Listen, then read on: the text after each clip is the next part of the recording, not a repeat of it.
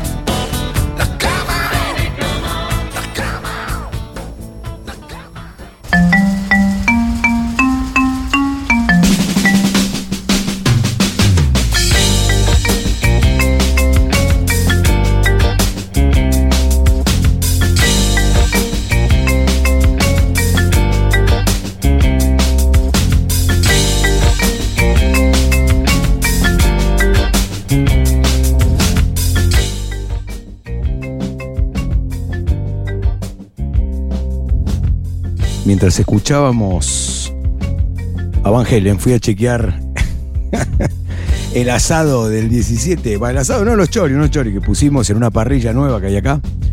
Eh, y nada, voy a tener que ir a interceder, meter una mano o algo, porque está todo frío, comieron más temprano. Y yo, en el afán de poder llegar con todo el equipamiento listo para hacer esto de la mejor manera, no comí. Voy a estar metiendo unos temitas y ajustando unos sonidos y metiendo un bocadillo también. Pero una cosa que me quedó colgada la otra vez, interesante, o sea, interesante desde el punto de vista musical, es, todos conocemos a Van Halen y todos escuchamos eh, sus discos, los discos que conocemos todos. Bueno, la cosa es que hay un disco que que la mayoría no conoce. Que es un disco que se grabó antes de, del primer disco. O sea, el primer disco es Van Halen de 1978. Pero hay un disco anterior. Y es loco porque este disco primero no había aparecido, o sea, no estaba. Se sabía que existía, pero no lo habían. no lo habían. No lo habían soltado a la calle, digamos así. El disco se llamó Cero. Y. Y es de dos años antes que el primer disco oficial de Van Halen, que son una serie de demos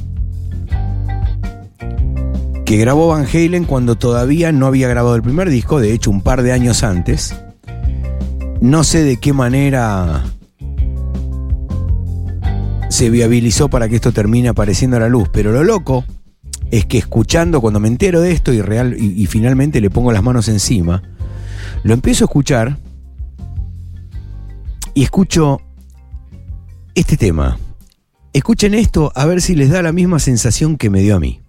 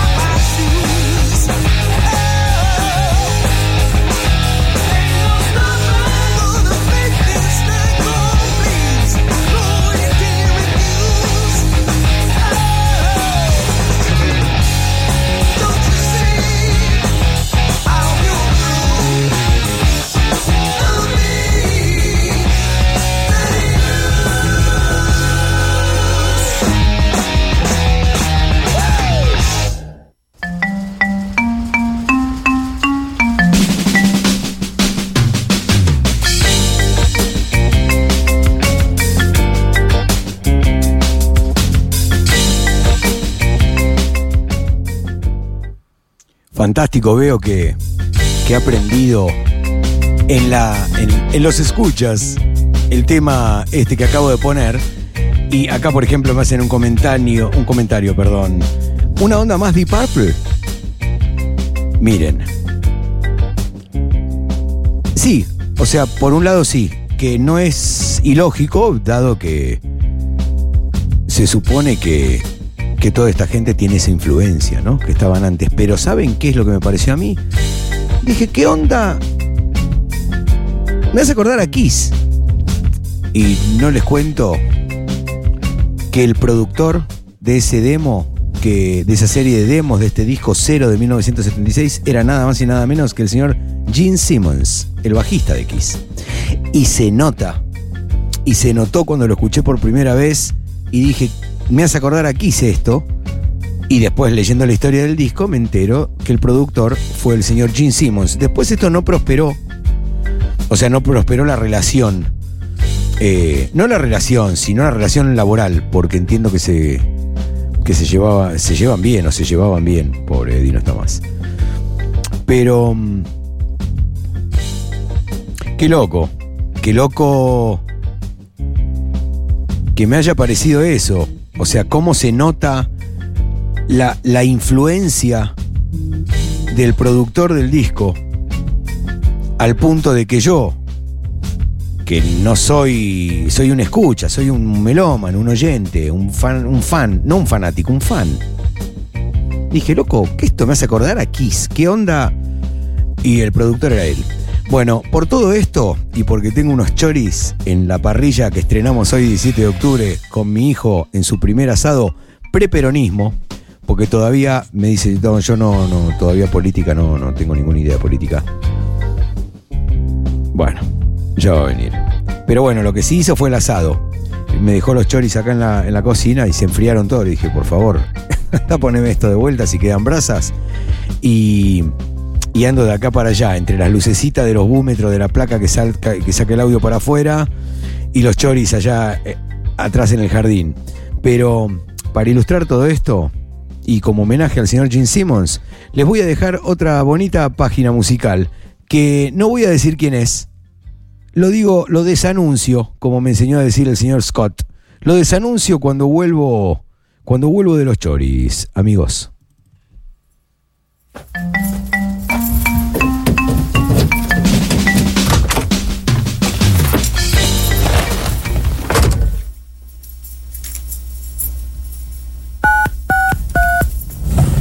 You have one new message. It's Gene Simmons. Um, Vicky about Detroit Rock City so far. Another Mercury act. Ugly Kid Joe's got dibs on that. Originally it was Megadeth, but think they're right for the record. So Ugly Kid Joe took uh, Detroit Rock City. Uh, my suggestion is any other song that you want to do is fine.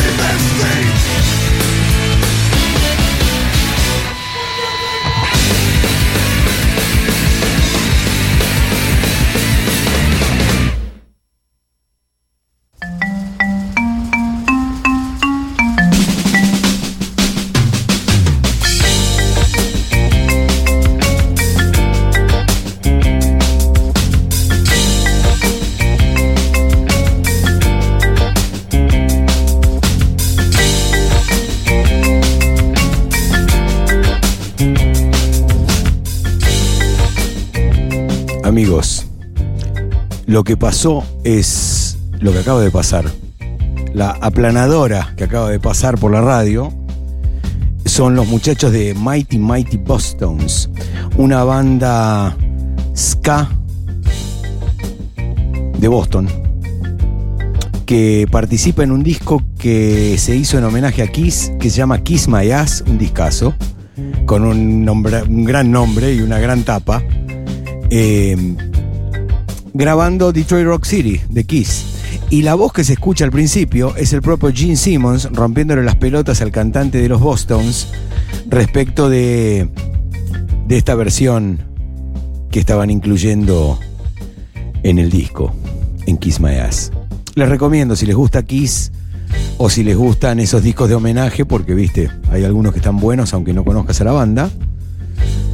Eh, porque son varias bandas que se toman el laburo de grabar temas de esos para homenajearlos. O sea, no una banda haciendo temas de muchos, sino muchos haciendo temas de una banda. Entre ellos, bueno, hay un montón de esos discos, pero este es uno de los que está buenísimo. Y como mi corazoncito no me deja no mencionarlo, eh, hay uno que se llama Working Man, que es un tributo a Rush, que también es una barbaridad.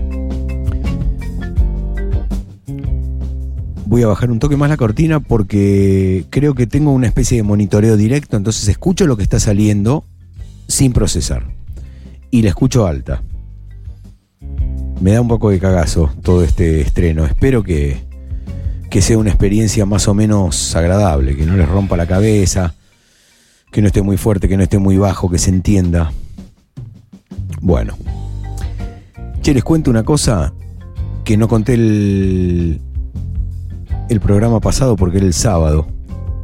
Va, no sé si no lo conté, no me acuerdo. Lo que no conté seguro es.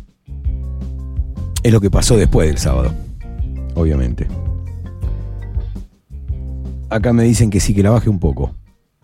Como tenemos un delay entre lo que yo hago y lo que se escucha, y yo no estoy escuchando el stream, estoy escuchándome a mí mismo acá en el estudio, en este improvisado estudio en el living de mi casa, em, me avisan que lo que pasa, tengo que parar de decir, eh, me cagaron a pedos. Gracias, amigos.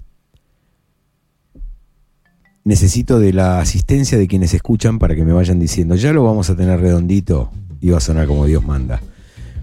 Pero bueno, piensen que son todos experimentos, todos equipos medianamente complicados, unas engenhocas, como se dice en portugués, unos inventicos que hacemos.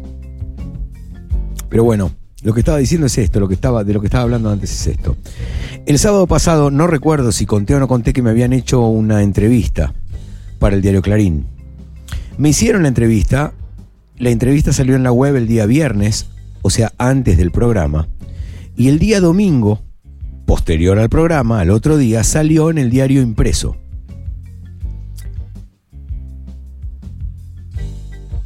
Agradezco desde ya a Hernán Firpo, que es quien me hizo la nota, porque le dio un lugar importante, o por lo menos para mí es importante. La nota ocupa un- una página entera en el diario de Clarín del domingo. Algo que en la web no se nota, no te das cuenta cuánto ocuparía impresa. Bueno, ocupa una... Acá me dicen que conté todo. Bueno, no, todo no, lo que quiero contar es esto. Yo no sabía, porque no lo seguía, porque, bueno, por razones hasta obvias, que Clarín tiene una página de, o una cuenta en Instagram. Y ponen, es como un... Sí, van poniendo las noticias que salen, las van poniendo en Instagram. ¿Y qué sucede? Que están los comentarios. Bueno. Mirá, o miren, mejor dicho. Los miré así por arriba porque no tenía ganas de. No tenía ganas de, de, ponerme a leerlos y contaminarme la cabeza, porque ya con lo que vi así por arriba, los dos primeros que leí ya me alcanzó y dije, esto lo tengo que hacer en el programa. Así que aquí estamos, queridos amigos.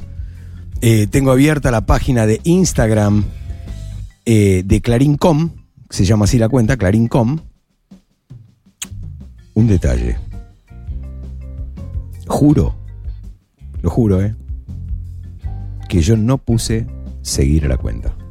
y estoy siguiendo la cuenta. ¿Qué pasó? No lo sé. Porque viste que vos podés entrar y mirar igual sin seguir. Bueno, no sé cómo sucedió esto, pero sucedió. No sé, viste, la cabeza que te corre un poco me dio para pensar si en realidad no será que al haberme hecho una nota, ellos me ponen a mí y ya no sé qué zaranga, como esto se mueve a propagandas pagas, automáticamente estoy haciendo algo que yo no pedí hacer. Pero bueno, la cosa es que acá estamos. Em, aparece la foto, un par de fotos, gracias.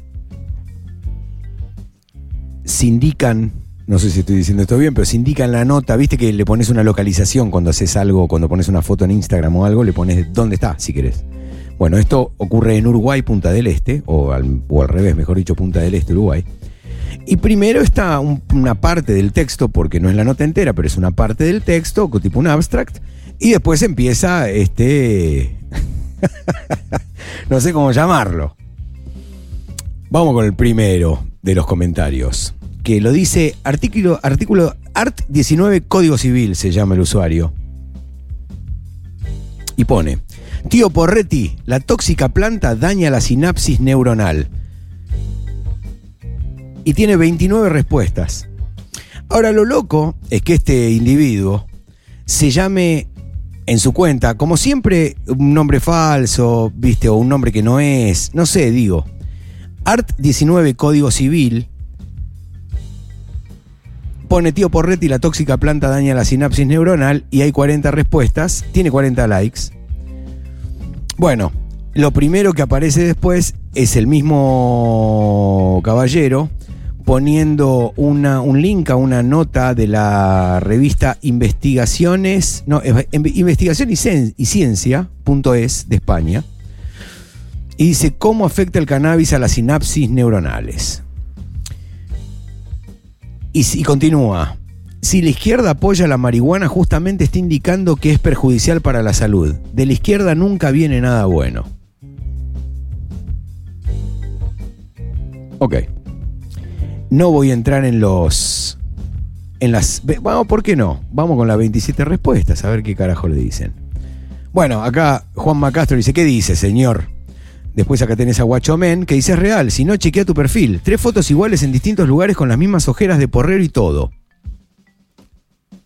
Sigue otro, Max, Max Madokey. La marihuana no mata neuronas, sí impide el correcto desarrollo si se consume en la adolescencia, además de THC, tiene CBD y otros cannabinoides que han demostrado en diversos estudios ser eficientes para tratar determinadas patologías. Por otro lado, países han legalizado esta droga, ya que no es una droga dura y al tener que ir al... bueno, dice, y al tener que ir al trans a obtenerla, es la verdadera puerta de las drogas duras, por eso eligieron legalizar y regular. Bueno, no, pero ponele. El tema de la marihuana está muy asociado con la cultura de no trabajo y de izquierda, que es lo más peligroso que puede tener esta droga. O sea, el pibe empieza hablando bien, diciendo que no es así, que en realidad se hizo por esto y después manda, oh, manda el misil. El misil. El chasquibum, porque son un chiste estos tipos. Sigo. No me voy a poner con los 29 comentarios que hay este, son todos en este tono. Acá está abogado Juan que dice legalizarla sin impuestos no. Eso es otra cosa que pasó. Varios, inclusive, no sé cómo llamarlos, eh, simpatizantes, por no decir ni fans, ni admiradores, ni ninguna pelotudez de esas, simpatizantes. Simpatizantes que gente que, que ya me sigue en alguna red y que me pone un comentario y que, oh, loco, qué buena foto, qué buena planta, che, contame tal cosa, te puedo hacer una pregunta, y, o sea, con la que tengo un cierto mínimo trato, me vinieron con esta historia. Eh, ¿cómo impuestos? ¿Qué impuestos? Bueno, se lo digo por acá, porque no voy a contestar esto públicamente en ese lugar. No sé, vos fijate. Y esto viene a colación de otro comentario que voy a hacer después. A mí los que me hicieron notas sobre este tema, desde que pasó lo de la licitación en Uruguay, ¿saben quiénes fueron? El primero fue La Nación. Y puso lo que dije. El segundo fue Perfil. Y puso lo que dije. El tercer diario. ¿Saben quién fue? Clarín. Y puso lo que dije. Ni la revista TH Coso, ni la H Coso Plus, ni la Hayes, ni la THC, ni la Soft Secrets, ni Página 12, ni Tiempo Argentino. A mí me chupa un huevo por mí. Ahora, si lo que queremos es hacer lo mismo acá o hacer algo mejor acá, porque ¿por qué no se va a poder mejorar? Quizás es un poco clave la visibilización. Y la verdad que los que se supone que están en contra y que esto y que el otro, que ya ven el público que lo lee, miren las opiniones y ahora sigo, no saben ahí para despacharse. Bueno, a mí los que me hicieron una nota y pusieron lo que yo dije y visibilizaron esto, fueron los medios que a mí no me gustan, ¿eh? a los que, lo, lo que no me caen bien. Los que me caen bárbaro, como la revista Hayes, que son amigos míos, ni me llamó. Y la THC, que no son amigos de nadie y que son una piara de soretes mentirosos y cobardes, y se los digo así en la jeta, tampoco me llamó.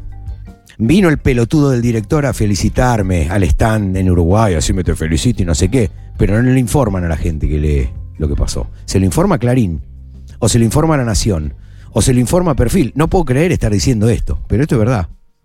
Los únicos tres que vinieron a hacerme notas de este porte y pusieron lo que yo dije fueron ellos. Ahora seguimos. Tengo un temita acá que viene acorde de, de- la banda, de una banda que no sé si ustedes la conocen o si la conocen, si les, les dio pena o gloria. A mí siempre me gustó y nunca le dieron pelota. Se llama Extreme y el tema, graciosamente, lo digo, me estoy cagando de risa, se llama Star. Star, you're a star. Yeah, be careful what you're wishing for. All your dreams coming true.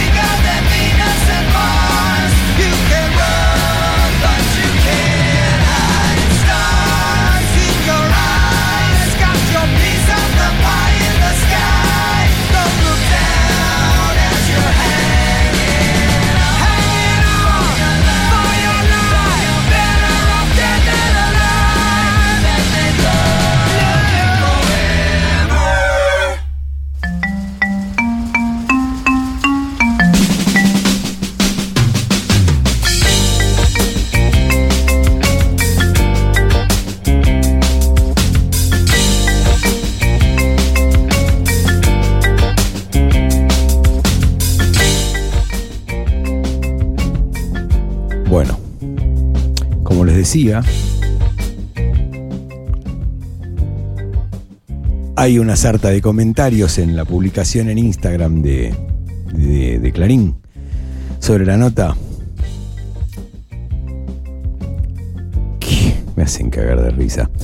Eh, bueno, lo de los impuestos, sí, acá va toda una discusión de por qué impuestos sí, impuestos no.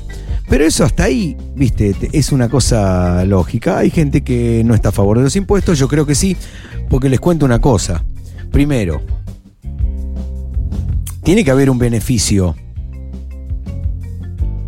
para la gente y tiene que haber un beneficio para el Estado que nos va a tener que no solo permitir hacer esto, sino cuidarnos.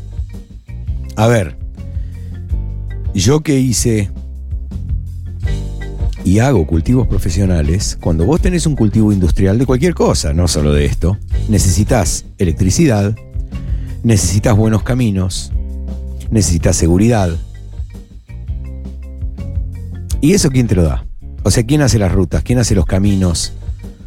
Eh, y ojo que en las municipalidades donde es el campo también, eh, al llamás a la intendencia que te manden balastro para poner en el camino de tierra y las máquinas y viene una cuadrilla de la municipalidad a arreglarte el camino que la lluvia hizo mierda. O que uno que pasó con el tractor con la, con la rueda llena de agua que pesan una barbaridad cada una con barro y rompió todo. Entonces, esto es el campo, amigos. Salvo en los Estados Unidos, que es donde plantan todo adentro en algunos lugares, acá, en Uruguay, en Chile, en Colombia, ¿dónde carajo se piensa que lo hacen? ¿Qué se piensa? ¿Que es una base en el cuarto subsuelo, en un complejo que antes era no sé qué? No, campo. Aparte, ¿por qué? ¿Paga impuestos el tabaco? ¿Paga impuestos el alcohol? ¿Por qué esto no va a pagar un impuesto? No se trata de- de dar laburo y de ayudar y de... Va, es que eso es una cosa muy peroncha. Y hay un montón que no son peronchos y más en esta página. Pero sigo, no me quiero colgar. La cosa es que hay, como una, discrepancia, inclusive en gente que con la que tengo buena onda. No es que tengo que tener mala onda con alguien porque no quiere que pague los impuestos o porque no quiere que se cobren impuestos. A mí me parece que, que sí, si se cobran para todo, para esto también se tiene que cobrar. Y, y esto es una cosa que genera mucha renta. Es el primer cash crop en los Estados Unidos. O sea, es un. En, en, en relación, no en proporción. En relación, es un cultivo que genera más ingresos que el maíz. ¿Cómo? ¿Gana más guita plantando chala que, plantando maíz? No, bueno, hay mucho más maíz que cannabis. Pero si vos equipararas las cantidades, da mucho más dinero el cannabis que el maíz. O sea, es el primer cash crop, quiere decir que es el- el cultivo que más dinero genera de todos los que hay en los Estados Unidos. Está bien, la tierra capitalista por excelencia y bla, bla, bla, bla, pero a ver, hoy en día la gente que no tiene acceso y, y termina fumando prensado no está pagando ningún impuesto, pero lo que está pagando se lo está pagando por una cosa que es una porquería a alguien que no paga ningún impuesto, que es el tranza o el que sea. El tipo que consigue unas flores y alguien se las cobra, no me parece mal, ¿eh? Porque hacer esto es un laburo y po- porque tenés un montón de gastos y porque hay gente que no lo puede plantar, loco, porque no lo puede plantar porque no tiene lugar, porque no tiene eh, el know-how, porque no tiene porque no tiene oportunidad, qué sé yo, vive con alguien, a mí me ha pasado, viví 20 años con una persona que estaba en contra. Que ese se jode. No, bueno. Lo ideal sería que lo compren en un dispensario, como, ven, como hacen los yankees. O eventualmente en una farmacia, como hacen los uruguayos. Ahora, antes que ir a fumar prensado, prefiero sinceramente que, que fume flores. Y las flores te las puede dar un amigo, pero todos sabemos cómo funciona esto. Vos no ir todo el tiempo a manguearle a un amigo, porque en un momento ya no te da la cara o tu amigo te manda al carajo. Y bueno. Entonces, que eso sea legal, que alguien lo pueda plantar y que alguien lo pueda comprar y que eso pague un impuesto. ¿Cuál es el problema? Bueno, sigo. Sigo un poquito más. Porque hay para rato. Acá hay uno, el nene 60. Dice, lo que nos falta, escuchen esto, escuchen este, a este ignorante porque es, es fantástico. Lo que nos falta, legalizar la merca y estamos listos. A ver, está tan mal escrito que, perdón, pero vamos de vuelta. Lo que nos falta, legalizar la merca y estamos listos. Su a vos, sí, que debe haber querido poner y puso su. Si a vos te dan bola en Uruguay con la FAFA, quédate ahí y no vuelvas más a la Argentina. Pero deja de dar ideas que ni sirven para nada. Dice el ágrafo burro bobo del nene 60. 60 años tenés y decís estas pelotudeces. Yo soy el universo y me corporizo en algo y vengo y te doy vuelta la cara de un sopapo por pelotudo. Pero, viste, hay, hay, hay de los dos lados. Salto uno acá y le dice al N60, le, lo cita y dice, mira mamá, un imbécil.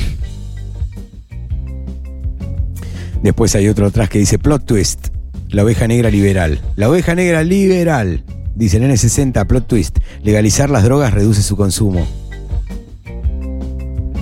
Bueno, y hay hoy 11, 11 respuestas para este bobo ¿Qué pensamiento de 1930? Ay Dios querido, no es merca, es medicinal, mejor informate. Y así. Miren este, miren, miren Nico Núñez 10, que debe vivir con los viejos todavía. Recaudar impuestos, nos merecemos el dólar a mil. Vos lo que te mereces es un empleo de 8 horas. Cara de verga. Cuatro respuestas que las trato de ver y ahora hay tres. Bueno, no sabes nada, gente que defiende, ¿viste? Si es legal, te sale más barato hasta con el impuesto. El problema es que esos impuestos se usen bien, cosa que ningún gobierno de acá lo haría. Bueno. Seguimos de largo. Wow, hola, muy bueno. Yo soy un uruguaya que vive en Italia.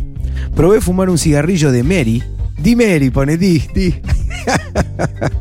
ay, ay, ay. Di Mary, por primera vez siete años atrás, en un viaje a Montevideo. Hold on, paren las rotativas. A ver, señora, hace siete años atrás no era legal. No estamos hablando de esto. O sea, sí era legal, no era, mejor dicho, no era ilegal. ¿Saben que antes de la ley y todo no era ilegal fumar en Uruguay? Lo que era ilegal era vender y comprar, pero no era ilegal fumar. Obviamente, si te ponías a fumarte un porro en una plaza, lo más probable es que si la cana te veía, viniera y te hincharan las pelotas, o te corrieran, o andas a ver. Pero no era un delito. Eso quiero decir. Bueno, la cosa es que acá, esta señora dice: Wow, hola, muy bueno, soy un uruguayo en Italia. Probé fumar un cigarrillo Di Mari por primera vez siete años atrás en un viaje a Montevideo. A los 60 años, a pesar de que fue por motivos familiares difíciles y dolorosos. Este rito una vez a la semana por tres meses me ayudaron a superar momentos dolorosos. En compañía de amigos fueron las noches de risas y risas y risas. ¿Qué es lo que te pasa cuando empezás a fumar? Viste, hay un componente más risueño. Yo que ya tengo unas décadas encima, a mí me pasa con algunas variedades, si me pongo en el set and setting, hablando de Timothy Leary, como hablábamos los otros días, eh, si, te, si te predispones a, divertirte y si tenés una charla con amigos o una cosa así y fumás la planta adecuada, puede ser que aparezcan estas risas o en conversaciones. Tiene que haber algo gracioso, no te reís como un pelotudo porque sí. Quizá le encontrés la gracia a cosas que no las tenían antes, que es otra opción. Bueno, sigo. Acá la tenemos a MCL, M Clarig 31. Algo que genere dependencia como el alcohol y otras drogas, incluidos los medicamentos, jamás será bueno. Preocúpense por otras leyes más importantes que necesita la Argentina. O sea, como hay gente que no tiene casa, no tiremos satélites.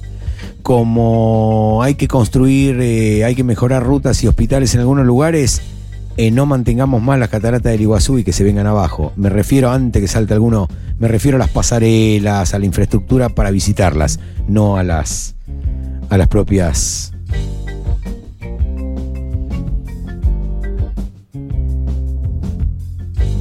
A las propias cataratas.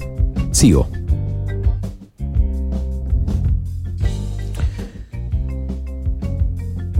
Ger Castellanos, ok, dice, creo que debería ser legal la marihuana, pero antes como país tenemos que aprender muchas cosas. Respeto, educación, me imagino a todos fumando en cualquier lado y no respetando a los fumadores. Hmm. Yo no sé. Pero antes de venir a educar a los fumadores, yo educaría a los bebedores, a los hinchas de fútbol, a los paseadores de perros, no los paseadores, sino los que tienen perros y anda a tratar de caminar. Bueno, en Montevideo es increíble directamente. A mí me encantan los perros, pero tenés que saber andar en skate para no pisar bosta. Slalom. Increíbles. Y acá en Palermo, yo no vivo en capital, vivo en la provincia, acá no hay vereda, y donde hay vereda, tenés que tener mucha mala leche para, para pegarle justo a uno, porque, viste, qué sé yo, los perros, ¿no? La gente no pasea a los perros por la vereda acá. Pero capital, eh, terrible.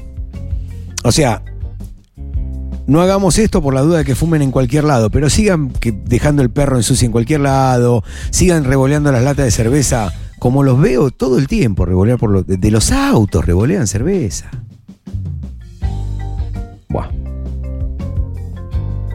Acá, Mary Muñoz Talavera.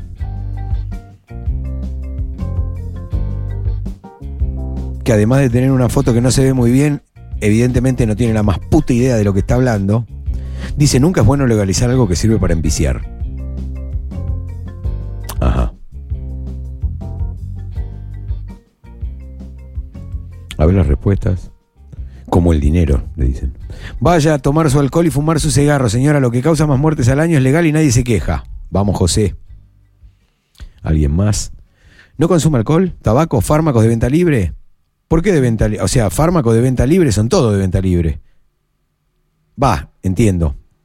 Los que no necesitan receta, pero los que lo- lo- los bravos son los que necesitan receta y se las dan. Y a ver, te explico una cosa, si podés comprar eh, todo lo que podés comprar ilegalmente, vos te- yo no lo hice nunca, pero te podés que no, te pensás que no podés comprar pastillas. Vamos con otro temita de Extreme. Hoy estoy con Extreme y que aparte me vienen con estas, estos títulos que son perfectos para esto. Este eh, se llama Comfortably Dumb. Como Comfortably Numb de, de, de Pink Floyd. Confortablemente adormecido o entumecido. Bueno, este es confortablemente tonto.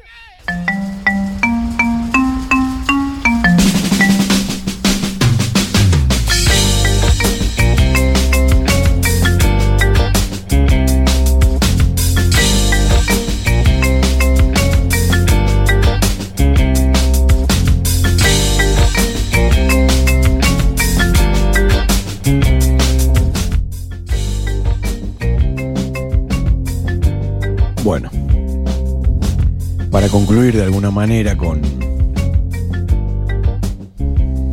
con el display este de opiniones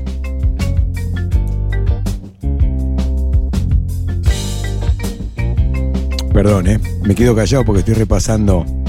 Acá tenemos una. Vale del 8. Si quieres sentirse bien, no es necesario consumir nada. Vida limpia, honesta y humildad. Se es más que feliz. No necesitas cannabis. Mira vos. No te pongas corpiño tampoco. O no comas acelga. No mire la tele. Digo. A mí lo que me da cagazo es que después votan, ¿viste? Ya vimos, de hecho. Y acá otra que está re preocupada. Y esto, esto es más preocupante porque.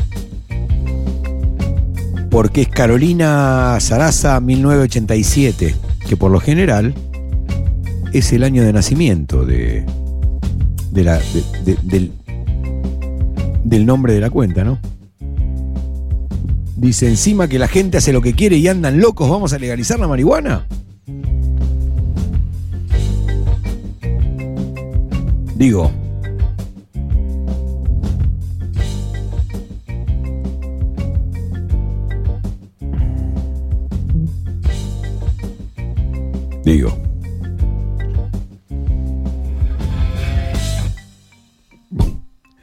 Le contesta cualquier cosa. Otra vieja que tiene que desaparecer dinosaurios. Adiós. bueno, nada. Digo, esto, que obviamente al ser eh, la cuenta de Clarín de, de Instagram, no me esperaba que haya. Bueno, si bien había gente, no defendiéndome a mí, a mí me importa un carajo. Defendiendo lo que estoy diciendo en la entrevista, o defendiendo lo que estoy lo que estoy planteando. Que es loco, legalicen esto y hagámoslo eh, una cosa más que no le traiga problemas a la gente y que traiga beneficios. No solo al que lo quiere recreativamente o creativamente, sino al que lo quiere medicinalmente. Y en el camino de todo esto, saquémosle un dinero, porque eh, como están las cosas hoy, a todo esto seguimos sin pasar el nuevo reglamento de la ley de cannabis medicinal, que ya estaba listo, que ya era inminente, que há- háganlo antes del viernes, revísenlo, que ya lo pasamos y al final quedó en la nada. Va, no quiero decir quedó en la nada como que, como que no se va a hacer, pero no pasó. Había que imprimir dos hojas en la impresora, firmarla y publicarla en el boletín oficial. Eso era todo lo que había que hacer. Hoy en día, si vos querés, porque ponele que tenés la mala leche o, el percance o, o la situación de vida que te toca, de que tenés un pariente o vos tenés epilepsia refractaria, es para lo único que podés traer aceite, para eso. Y lo vas a ir a comprar afuera y prepárate, ¿eh? porque no te va a costar menos de 300, 350 dólares. Y encima tenés un impuesto ahora, 35% más. Así que fíjate. No quieren pagar impuestos acá, pero van contentos y pagan 400 dólares en una botella de aceite. Que no tiene todo lo que podría tener porque allá eh, una ley pedorra, mentirosa, y ya sabemos, ya la hemos analizado un par de veces acá, dice que no puede tener THC. Digo, no sé, ¿cuál es la gracia de no pagar impuestos acá y pagar impuestos de importación, pagar un dólar carísimo, pagar un shipping carísimo? Shipping es el envío. Vale 150 dólares la botella de aceite y vale 80 el envío. O sea. Bueno, pero suficiente. Igual quiero hacer un comentario más respecto de esto. Em,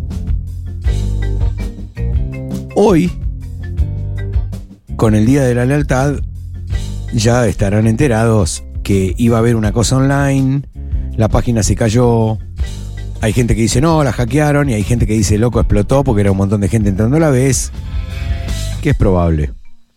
Ahora, entonces no voy a venir a acusar, no, la, la tiraron abajo, porque aparte eso era previsible. ¿Qué carajo se pensaban que iban a hacer? Estos infelices que no tienen nada mejor que hacer en la vida que joder a la gente, los trolls y todo ese grupete de soretitos comandados por el hijo de puta este de Peña, que aparentemente volvió a las andadas. Esos son los enemigos de este país, ¿eh? Los soretes como ese Peña. Todo él, él y toda la parentela de, de bosta esa que tiene, asesinos, hijos de puta, ladrones del Estado. Pero bueno, ¿cómo contagian a la gente, eh? ¿Cómo le meten mierda en la cabeza? Esto empezó hoy en el Twitter como un comentario normal en un posteo y aparece una- esta mujer y empieza... Primero lo de siempre, eh, fumón, el porro, la cabeza, estás volado, estás drogado. Y yo tratando de no perder el norte o los modales. Digo, mirá, es un festejo de una parte de la gente que lo quiere festejar. Si, si a vos no te interesa, ¿por qué venís a hincharme las pelotas a mí que no te estoy diciendo nada a vos? Eh, no, porque el choreo y no sé qué, yo, que esto, que el otro. Le digo, mirá, no sé, los derechos. El voto femenino, le nombro la típica que ya saben todos. Tres tweets después me estaba diciendo pedófilo. Que apoyo pedófilos. Me dice, estoy cerrando con Audi para comprarme un A4 con el dólar oficial. Anda a comer polenta. Eso sí, siempre con un nombre falso y un dibujito que, no sé, un Pokémon metiéndose un palo en el orto. Nunca la foto, nunca el nombre. Siempre cagones estos hijos de puta. Siempre cobardes. ¿Qué les da vergüenza ser así de soretes? Digo, a mí no me gustan los nazis. Si querés ser nazi, podés ser nazi. Ahora, hacete cargo de que son nazi. Sí, Peña Brown. Peña Brown, hablo de ese, del hijo de puta ese de Peña Brown, de él y de todos sus parientes. Pero qué. qué gente de mierda, ¿eh? No es por el bien de ellos, es para joder al otro. Anda a comer polenta, una estúpida que no tiene la más puta idea de cómo vivo yo, de qué vivo yo, cómo estoy, cómo no estoy. Ya para ella yo era alguien que no tenía acceso a un Audi y que comía polenta y que ella no sigue a ningún líder porque papá Amigos, vamos a tener que arrastrar a este 40% y retardado mental de la Argentina a un futuro mejor. Entonces, lo que termino de autoconvencerme, ya lo sabía, pero yo le daba pelea, ¿saben qué? Hay que ser el señor Miyagi. Me chupan un huevo. No contesten, bloqueen directamente. Nosotros lo que tenemos que hacer es el año que viene meter legisladores para poder tener una ley de cannabis como corresponde. Y que no nos rompa malas pelotas. Sí, por supuesto, me dicen acá, muy rica la polenta hecha con. Por supuesto, yo no estoy en contra de la polenta. Pero estos soretes que se piensan que, que yo nunca me subí en Audi o que no saben ni si tengo un Audi. De hecho, tuve un Audi. Pero no ese es el punto. ¿Te das cuenta que te putean por porque ellos piensan que vos sos pobre? Y porque vos comes polenta se te cagan de risa en la cara y te enrostra la basura anónima, esa cagona, porque son cagones, todos cagones, todos cobardes. Me voy a comprar un Audi con el dólar oficial, que es verdad. Es una de las cosas que se siguen pudiendo hacer y que no está bien. No se trata de estar de acuerdo con todo. Se trata de darte cuenta. eh, yo no estoy de acuerdo con todo, ¿eh? Todavía estoy esperando que lo agarren al Milning este del forro del ojete y lo caguen a patadas y le saquen la empresa eléctrica y todo lo demás. Que era lo que decía el presidente que iba a hacer. Eh, esos amigos del presidente que se chorean todo y no sé qué. Y después lo pone como empresario modelo. Son cosas que yo no estoy de acuerdo y no, y no entiendo. O, o sí entiendo. Breakaway one. One small step for audio, but a giant leap from the competition. Pero bueno, aprovechando el, el recorrido musical y que hay gente que escucha porque le gusta la música, eh, y pensando en todos estos iluminados que nos vienen a decir a nosotros qué hay que plantar y qué no hay que plantar, y qué auto tengo yo y qué como hoy a la noche? Mientras se esconden atrás de un nombre y una foto falsos, como cagones que son siempre, lo fueron y lo van a seguir siendo. Eh, les dejo esta bonita página de esta bonita banda que se llama Super Suckers. Que vienen a ser una especie de. de cowboys punk. No sé si lo estoy clasificando bien. Eh, quizá el doctor Rosso esté atento por ahí y me pueda ilustrar. Yo porque esta cosa que digo no la digo porque leí la página de los pibes, porque escucho lo que escucho, veo cuatro fotos y me hago una idea. Escucho las letras también. Eh, bueno, para esta tipa,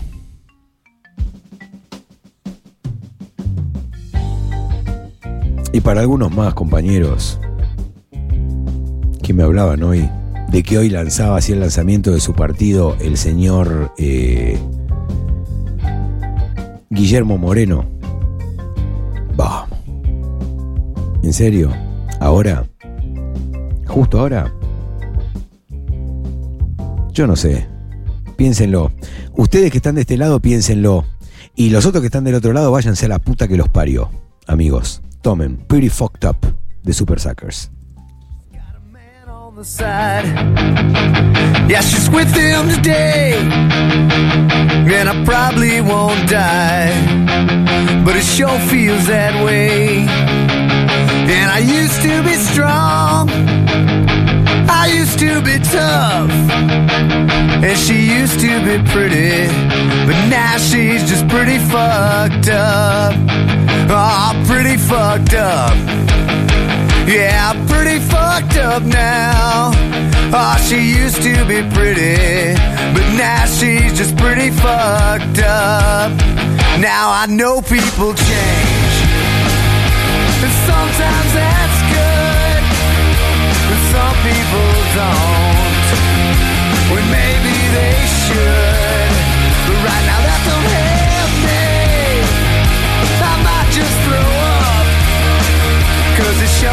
feel shitty when things just get pretty fucked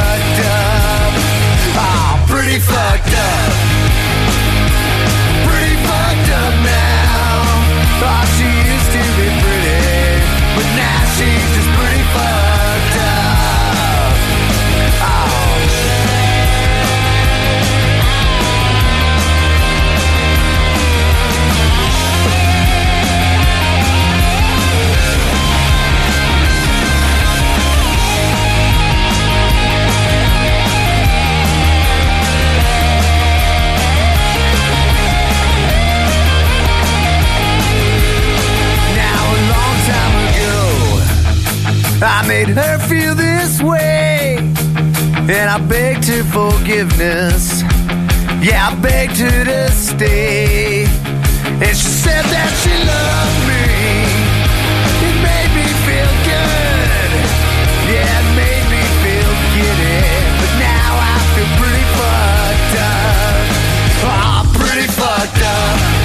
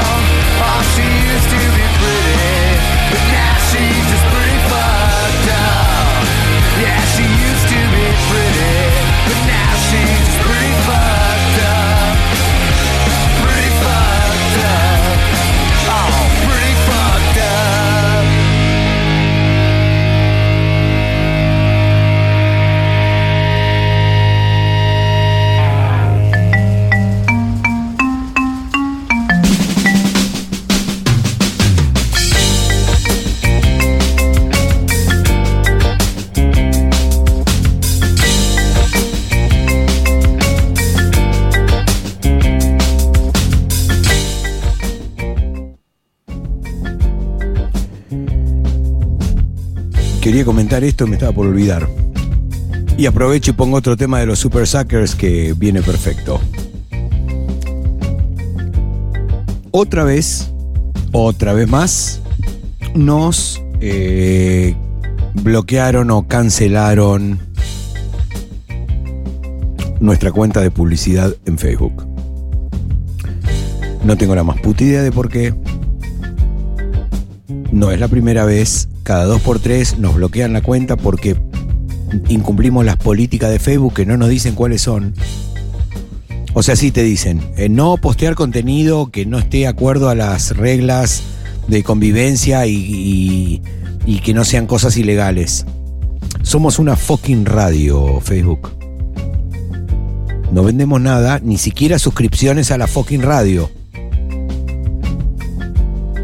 Y un montón de veces nos deja hacer las propagandas como corresponde. Y hoy en día, la verdad, de hecho lo escucharon al sorete este de Marcos Peña diciéndolo el otro día, no sé si han visto, no la televisión, yo lo vi en YouTube, pero en algún reportaje que le hacían, donde el gusano inmundo este eh, hablaba de, del poder de Facebook y que nada, en- entre otras cosas con eso ganaron la elección y Cambridge Analytica y toda esta posta en la que se, en la que se revuelcan todos estos cerdos hijos de puta. La verdad es que si no tenemos esas plataformas para hacer propaganda, es difícil juntar audiencia. Entonces, por un lado, insistiremos otra vez con recuperar nuestras cuentas de publicidad en Facebook. Y por otro lado, loco, háganos la gamba y díganle a la gente. No por mi programa. Yo soy el peor de todos, pero hay programas buenísimos. Hay programas buenísimos de música, hay programas buenísimos de actualidad, hay programas buenísimos de tecnología, hay programas buenísimos de cine, de historia, hay, hay un poco de todo y, y nos tomamos re en serio esto. Y lo hacemos a conciencia, tanto es así que para mí, yo sé que soy un, perro, ¿entendés? Porque no tendría que ser así, pero a mí me lleva el sábado entero. El programa empieza a las 10 de la noche, yo abro los ojos, me lavo la cara, me tomo un café y empiezo con este quilombo a ver cómo, qué, cuánto, de dónde. Y me tengo que poner un freno porque si no estoy pensando desde el lunes. No termina nunca. Y te pone nervioso y siempre hay un quilombo y siempre pasa algo. Siempre hay alguien que te llama y quiere hablar 45 minutos por teléfono cuando falta media hora para empezar el programa. Es un estrés. Y un laburo, loco, y un montón de aparatos y un montón de cosas. Entonces, lo mínimo que queremos es que lo escuche un montón de gente. No solo por los programas, por la música, por la- los huevos que le ponemos a la parte técnica. De que se escuche realmente bien, de que sea una alternativa. De que haya una mezcla de música interesante. Hay una mezcla de música hecha, ya les conté la historia. Con disco rígido de gente que sabe de música. Así que si nos hacen la gamba y lo divulgan, está bueno. Faltan cosas, no damos del todo abasto, pero vamos para ese lado. Bueno, dicho esto, que en realidad lo que quería decir es que nos cortaron la cuenta publicitaria, entonces se hace recuesta arriba, ¿viste? Porque de repente es la única manera de llegar a más gente. Nos escuchaban, nos había empezado a escuchar, siguen, aparecen, ¿eh? no es que desaparecieron, pero estábamos teniendo llegada en otros lugares. Nos escuchaban de México, escuchaban de Chile, escuchaban de Perú.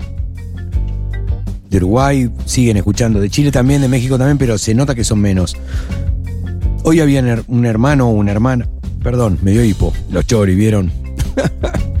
un hermano o una hermana, un hermane, boliviane. No sé qué carajo pasó, estuve todo el día entre medio de los cables y tratando de que esto salga adelante y no sé qué pasó en Bolivia. ¿Es hoy? No, es mañana, ¿no? La elección. Sí sé que no dejaron entrar a los veedores que, que mandaron de acá, a ver. Ay, ay, ay, ay, ay.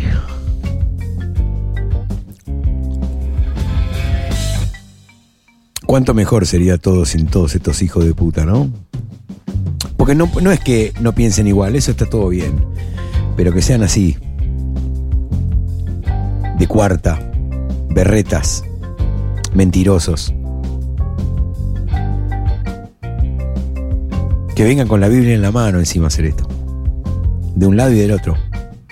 No, de nuestro lado y del otro lado. De un lado de la frontera, en Bolivia hacen lo mismo, en Brasil hacen lo mismo. Toda esta garompa de templos evangélicos, sí son una garompa. Me chupa un huevo quien se ofenda.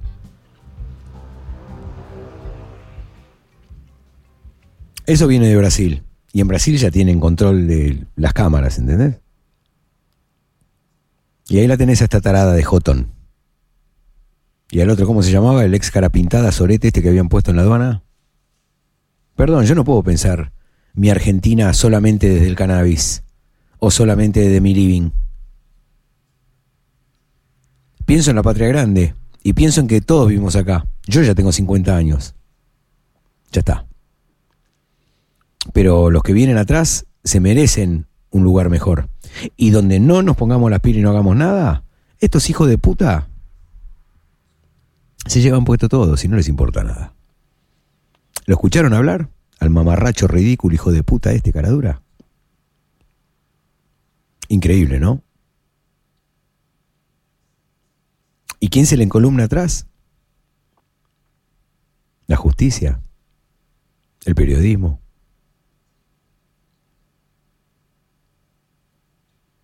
Yo no sé, pero los que miraban con cara de orto al Che Guevara, salvando las distancias y las diferentes épocas, se trata de esto, ¿eh? se trata de, de sacarse de encima esa basura, que para lo único que sirve es para cagarle la vida a todo el mundo menos a ellos. Así que nada, me fui por las ramas, pero dedicado a estos hijos de puta y a Facebook, que me tiene los huevos rotos también, eh, vamos con esta bonita página sin cortina de los Super Suckers que se llama What's up with this motherfucking thing? O ¿qué carajo pasa con esta verga de cosa? Disfruten amigos. What's up with this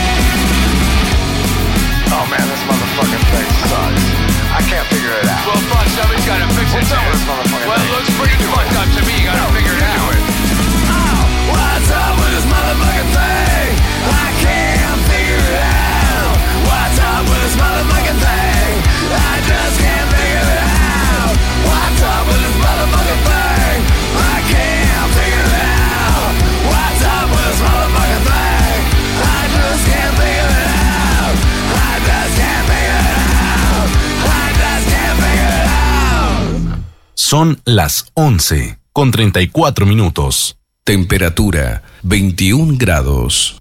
Humedad 86%.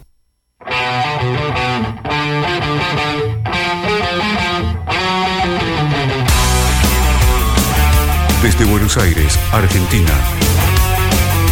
880 Rock and Grow.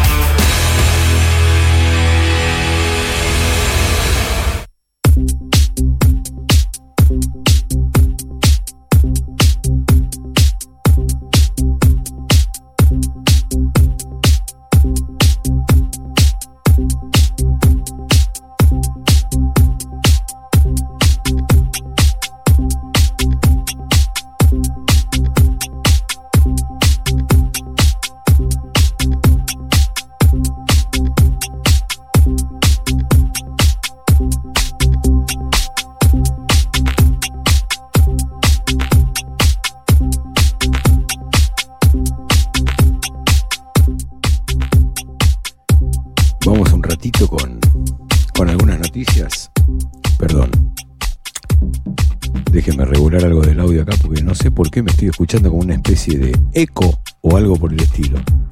¿Qué carajo es esto, Dios? Aló, aló, aló. Bueno, la verdad que no sé qué carajo lo que pasa, pero vamos así como estamos. Vamos primero con lo internacional.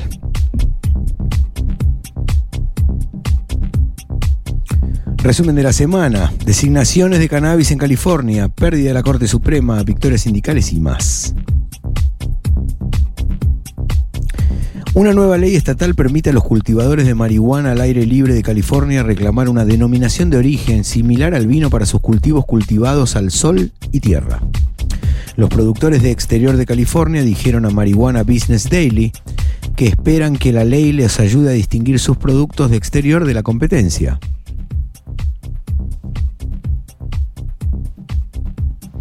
Bueno, y acá opina el medio, de donde sale la noticia, que las denominaciones de origen también ayudarán a los cultivadores de exterior de California a proteger los productos que han desarrollado.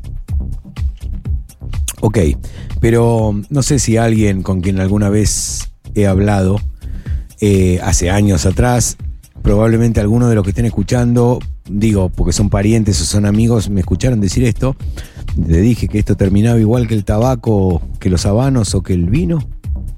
Bueno. O el queso. Queso no dije, pero sí dije habanos o vino.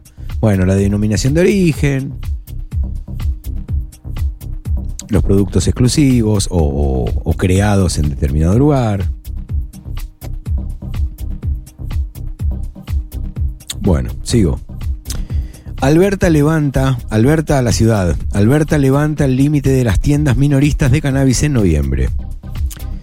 El gobierno de Alberta está levantando el límite en la cantidad de licencias de tiendas minoristas de cannabis que puede tener una sola persona o un grupo de personas. Bueno, había un límite, ahora no está más ese límite. ¿Quieren que le diga una cosa sin terminar de leer la nota y sin haberla leído antes? Esto es, bueno, que es una carrera ya, ¿eh? En Norteamérica, y digo Norteamérica porque también lo es en Canadá, en México. No, no sé, no me consta que sea el lobista una carrera y una cosa aceptada mm, como normal. O sea, no es, no es una cosa espuria o, ilegal ser lobista y hacer lobby en pos de una empresa o de lo que sea. Pero me, se, me, se, me, se me hace que, que, que permitan que una persona no tenga límites para la cantidad de licencias para tener dispensarios que puede tener en Alberta, Canadá, viene más de la mano de un lobby que de una, de una cosa pensada por, por, para y en pos de la comunidad. Qué sé yo. Pero bueno, actualmente una persona o un grupo no puede tener más del 15% del número total de tiendas minoristas de la provincia. O sea, la provincia de Alberta, ¿no? Que en este momento tiene 528 licencias. El 15% serían 52 más 25. 77 licencias. Eso era el máximo que podías tener, el 15% de las que habían. Ahora no tiene límite. Bueno, se desarrollan, qué sé yo. Sigo. Estudio. Cannabis light utilizado en Italia en lugar de sedantes y antidepresivos. Las ventas en Italia de la llamada cannabis light, flores bajas en THC y ricas en CBD derivadas del cáñamo, se han relacionado con la caída en las compras de diferentes medicamentos, lo que indica que algunos pacientes optaron por abandonar los medicamentos recetados en favor de la automedicación. Con una terapia basada en CBD no regulada, eh, Ah, termina ahí, con una terapia basada en CBD no regulada. Un nuevo estudio del Journal of Health Economics, del Jornal de Economía de la Salud, encontró que la disponibilidad de cannabis light, flores de planta de cáñamo con alto contenido de THC hasta un 0,6 de THC, en Italia está relacionada con una disminución del 11,5% en las cajas dispensadas de ansiolíticos. Una reducción del 10% en los sedantes dispensados y una reducción del 4,8% en los antipsicóticos dispensados. ¿Qué tool?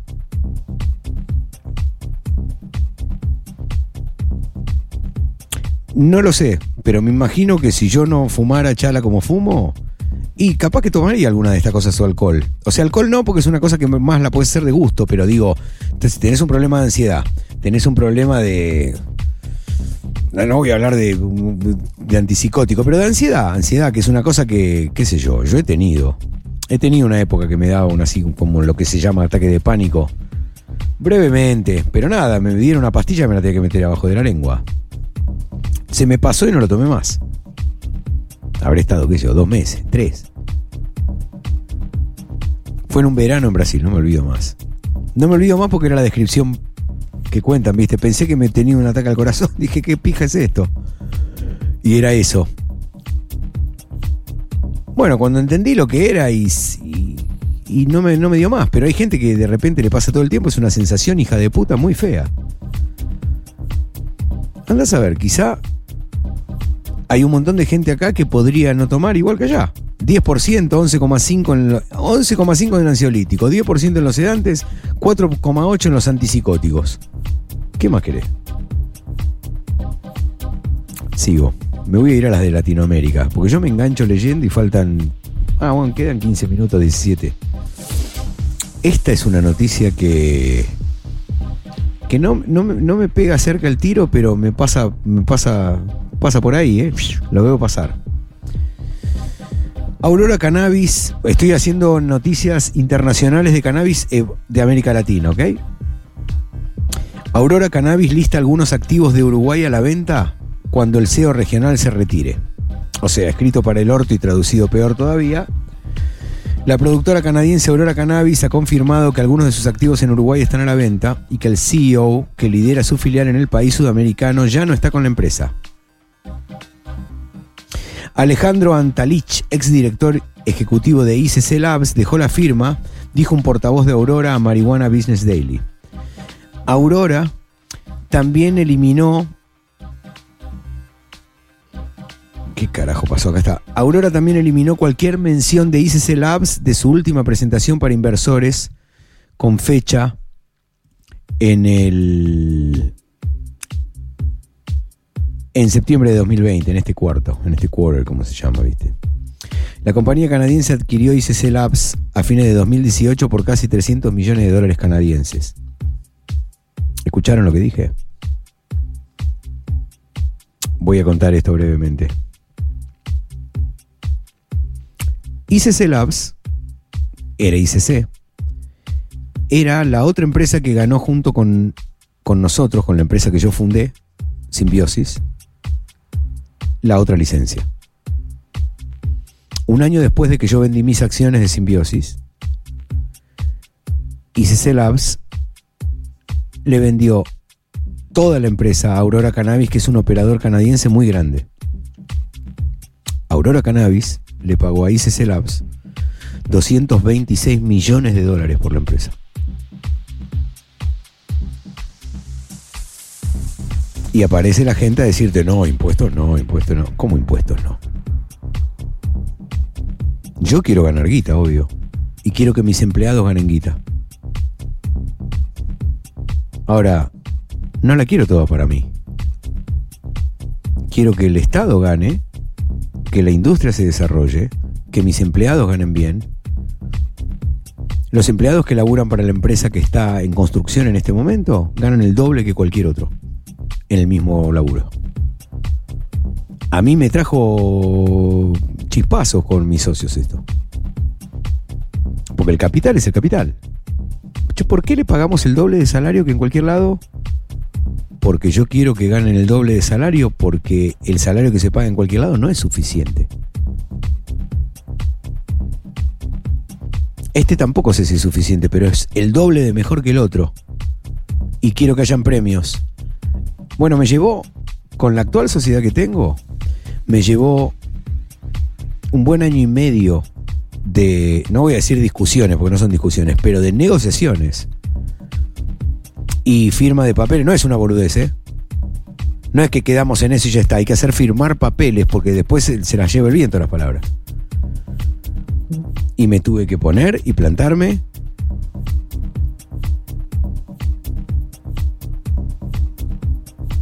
Y decirle a mis socios que había un porcentaje de la empresa que al fin de año se reparte entre los empleados. Y acá alguien me pregunta por, por uno de los chats que no entendió en qué empresa ganan el doble. Te explico. Cuando se hizo simbiosis, ¿qué fue lo que pasó? Que lo conté el otro día, acá conté que pasa esto. Cuando vos vas a laburar al campo en una empresa de cannabis o de tomates o de choclos, lo que te toca a vos es la tabla salarial o el acuerdo salarial del sindicato del campo. O sea, el, el- tu grower o tus growers son peones de campo, flaco. El master grower es el capataz. No existe grower y master grower en, en- la nómina de, de salarios de la actividad agropecuaria. O agrícola, mejor dicho. O agroproductora.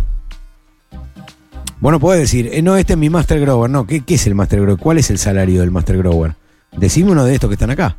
Por lo menos esto pasa en Uruguay. Entonces hay peones, hay capataces, hay oficiales de primer oficial, segundo oficial, jefe de mantenimiento, auxiliar de mantenimiento. Son los cargos que normalmente tiene una operación de campo. Y un peón de campo en Uruguay gana de salario mínimo, gana un salario mínimo que son menos de 500 dólares. Entonces, bueno, 500 dólares, loco, con el dólar, ¿cuánto está ahora? 160 mangos acá, en el negro. Bueno. 6 por 5, 30. Y 50 son 80 lucas. Sí, bueno, pero un minuto. En Uruguay un litro de nafta vale un dólar y medio. Acá vale medio dólar. La comida es carísima. Un alquiler de la cosa más barata que encontré no baja de 500 dólares. ¿Cómo carajo hacen? Yo tengo gente que labura conmigo, que son gente joven, que tienen tres hijos, loco. Y no tienen casa propia. ¿Cómo carajo zafan con 500 dólares por mes? Pagan 120, 150 de luz. Y el alquiler. Y la nafta. Y la comida. Y los tres chicos. No, bueno. En esta empresa ganan el doble. Ganan dos salarios del mínimo, dos salarios de la categoría que viene después, dos salarios y tienen premios a fin de año. Bueno, eso me trajo un quilombo de un año y medio, ¿eh? y te arriesgas a que un socio te diga, ¿sabes qué? No. ¿Qué fue lo que me pasó en la otra empresa? No querían poner agua mineral los miserables hijos de puta. No, que tomen agua de la canilla. No hay canilla. No hay ni canilla. Hay una manguera todavía, porque no está terminado. Bueno, que tomen de la manguera. Ese fue el mismo sorete no lo voy a nombrar porque no quiero tener quilombo. Me chupo un huevo. Pero no quiero tener quilombo político, ¿entendés? O, o- o a nivel. Y aparte ya me dieron un ultimátum, mis socios me dijeron, loco, por favor. Es más, me quisieron hacer firmar un papel donde me comprometo a no putear públicamente, etcétera. Pero bueno, los socios que tenía antes, que uno no los elige, ¿no? Va, en realidad sí elige los socios, lo que no elige son los parientes, dicen. Bueno, a veces no elegí los socios tampoco. O te hacen creer que son una cosa y en realidad son otras, como este sorete que estaba ahí. Siempre especulando, siempre ventajeando, un miserable, miserables, esos son lo que son. Bueno, estos con los que estoy ahora no son así, pero también son capitalistas y también quieren explicaciones de las cosas. Y bueno, me tuve que ir a hacer el peronista en una reunión con esta gente en la que no hablamos en castellano. Porque son rusos, porque son yanquis, porque son de pequeños países europeos. Cuando me refiero a pequeños, me refiero a pequeños. Bueno, en esta nueva empresa que lamentablemente se tuvo que parar cuando me tuve que volver en marzo porque se frenó todo y la obra y todo lo que estábamos haciendo o empezando a hacer. De hecho, terminé de adquirir las tierras para empezar la obra y cayó esto y mi hermana me llamó y me tuve que salir cagando y volverme para acá. Obviamente que seguimos con algunas cosas, pero no es lo mismo. Bueno, cuando esto empiece, la gente que labura ahí no gana el salario mínimo. Gana el doble del salario que le tocaría, según las cartillas o las tablas, o no sé cómo pija se llama eso, de los cargos que tiene una persona en un entorno industrial agropecuario. Que le recuerdo, hasta hace no mucho tiempo, acá era el viejo inmundo ese que se iba con Macri a que le cuelguen medallas en el castillo con los reyes de España. ¿Se acuerdan? ¿Cómo se llamaba el hijo de puta? Que después salió la hija a contar cómo lo habían cagado todos los testaferros. Jodete, me alegro. Lástima que no fuiste en cana antes de morirte, hijo de puta. Porque yo conozco a la gente del campo, a los que laburan, ¿eh? No a los de la Hilux. Y están protegidos por un montón de hijos de puta, esa es la verdad. Acá, no allá. Allá no hablo porque no me cuenta. No me cuenta, no, no me consta. Pero te digo una cosa, ¿eh? Yo he andado por la ruta del Uruguay y he visto un paro del campo, los tractores atravesados en la ruta y una bandera gigantesca que decía rentabilidad o muerte. Rentabilidad o muerte. Increíble. A ver si tengo algo cortito. Sí, tengo esto para despedirnos de Eddie Van Halen. Igual quedan siete minutos. Voy a poner esto, me voy a servir un trago porque tengo, me, se me, me parece que se me metió una polilla atrás de la campanita. tengo una cosa que está picando y tengo una tos dándome vuelta hace 10 minutos que me está volviendo loco. Eh, los dejo con Primary de Van Halen. Ahí vengo.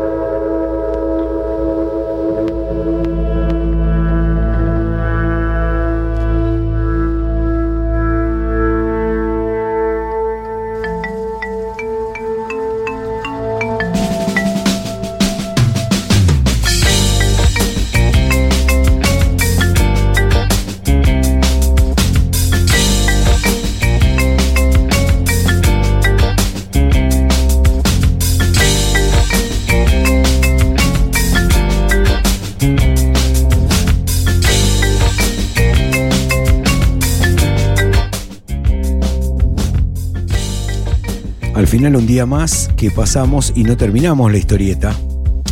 Pero no importa, estuvo bueno. Y fue una gran prueba. Una gran prueba técnica. Que les agradezco que se banquen. Porque me imagino volúmenes a todo lo que da, o cosas que no se escuchan, o mancadas, o cómo no sé respirar cuando estoy hablando en el micrófono y me quedo sin aire, o, o- o me inflo demasiado.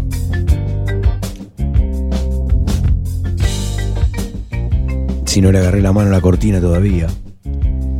Pero bueno. Voy a- vamos a hacer un par de cambios. Yo, en mi programa, voy a hacer un par de cambios. Me parece que voy a empezar a ir un poco más temprano. Y no sé si no meter algo en medio de la semana, porque me- es como viste, hay que atravesar el Océano Atlántico hasta el sábado que viene. Es un montón de tiempo. Y me dan ganas de. O sea, hay cosas que se te terminan pasando o vivís anotando cosas que no van a entrar. Así que bueno.